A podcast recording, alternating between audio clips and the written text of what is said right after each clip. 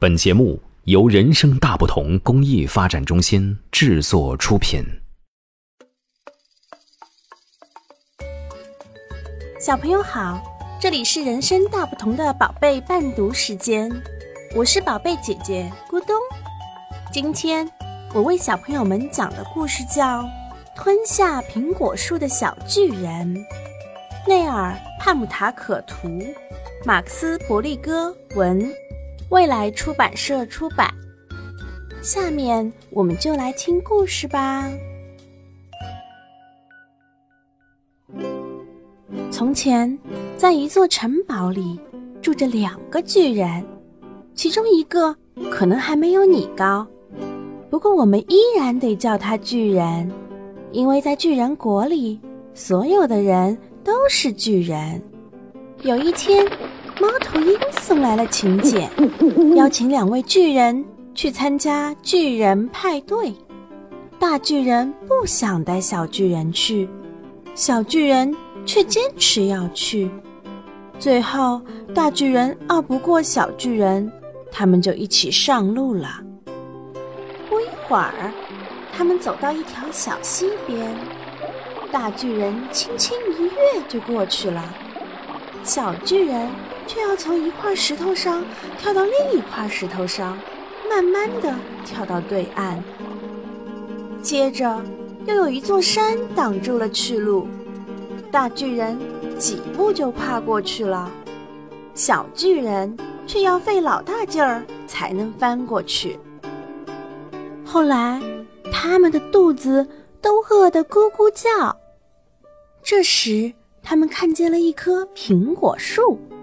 大巨人一伸手就能摘到苹果，小巨人却必须爬上树去摘。他摘下两个苹果，吃掉一个，把另一个装在口袋里。天气渐渐热起来，大巨人和小巨人都跑到森林的树荫底下。大巨人拿石头当保龄球，把树砸倒。小巨人捡地上的松果玩儿，大巨人觉得无聊，就拿小巨人消遣。他拎起小巨人，将他抛到空中，又接住。小巨人被折磨得头脑发晕，但这吓不倒他，他继续跟大巨人往前走。尽管大巨人走一步，他要跑十步才能赶上。等他们赶到目的地，派对早就开始啦。哎，你们来的太晚了！其他巨人冲他们嚷嚷。都怪小巨人，他走的太慢了。大巨人抱怨道。在每次巨人派对上，最年长的巨人。会布置一项古怪有趣的任务，所以大家很好奇。这一次他又有什么点子？这时，年长的巨人终于开口了：“ 请大家注意了，谁能一口吞下最大份的点心，谁就是今天的巨人国国王。”太棒了，太棒了！巨人们欢呼起来。我我能一口吞下一整个蛋糕。一个巨人说：“我能一口吞下一个南瓜。”另一个巨人不甘示弱：“我能一口吞下一大盘奶酪面包。”大巨人也抢着说：“嗯，这场比赛肯定没我的份儿了。”小巨人心里想着。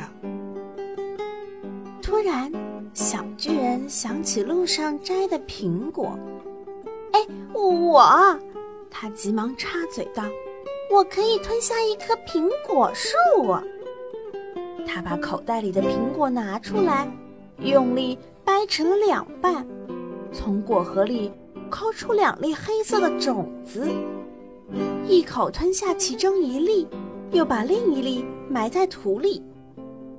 听到这番话。其他大个子巨人都笑弯了腰，嗯，吹牛皮大王！